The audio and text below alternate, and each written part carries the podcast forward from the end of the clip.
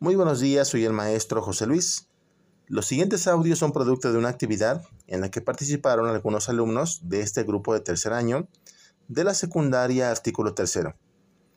La intención de esta actividad es que los alumnos tengan una primera aproximación acerca de lo que es un podcast, para que al final del curso ellos mismos construyan un episodio propio sobre un tema en particular. Es por ello por lo que escucharán algunas preguntas o respuestas acerca del tema de la literatura del Renacimiento. Escuchemos con atención. Muy buen día, nos encontramos con el ingeniero Armando. Él nos responderá a dos preguntas. La primera de ellas es, ¿qué es el humanismo? en el que se busca formar la persona en el estudio de la letra y las ciencias y las artes. Ahora bien, ingeniero, ¿a qué llamamos renacimiento?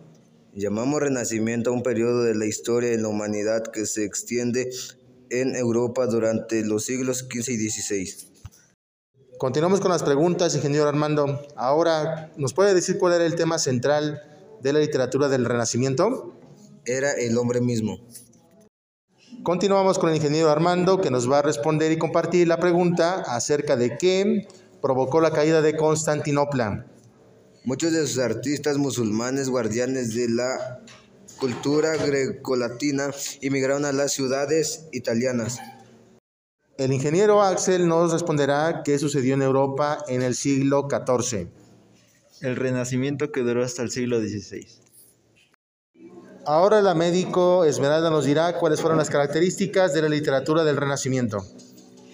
La literatura tenía temas sobre Dios, narraciones de caballeros y vida ultraterrena.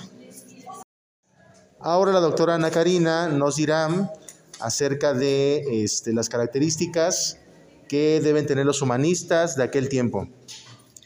Por su comprensión de la ciencia y estudiar y desarrollar conocimientos en diversas áreas a la vez. El abogado Caro nos dirá cuáles fueron las eh, características de la literatura de Dante Alighieri. Nació en Florencia en 1265, estudió astronomía, filosofía, matemáticas y latín. Ahora la psicóloga Ana Patricia nos dirá qué fue lo que hizo la comedia en la literatura griega. Satirizó en la vida social y política de los griegos.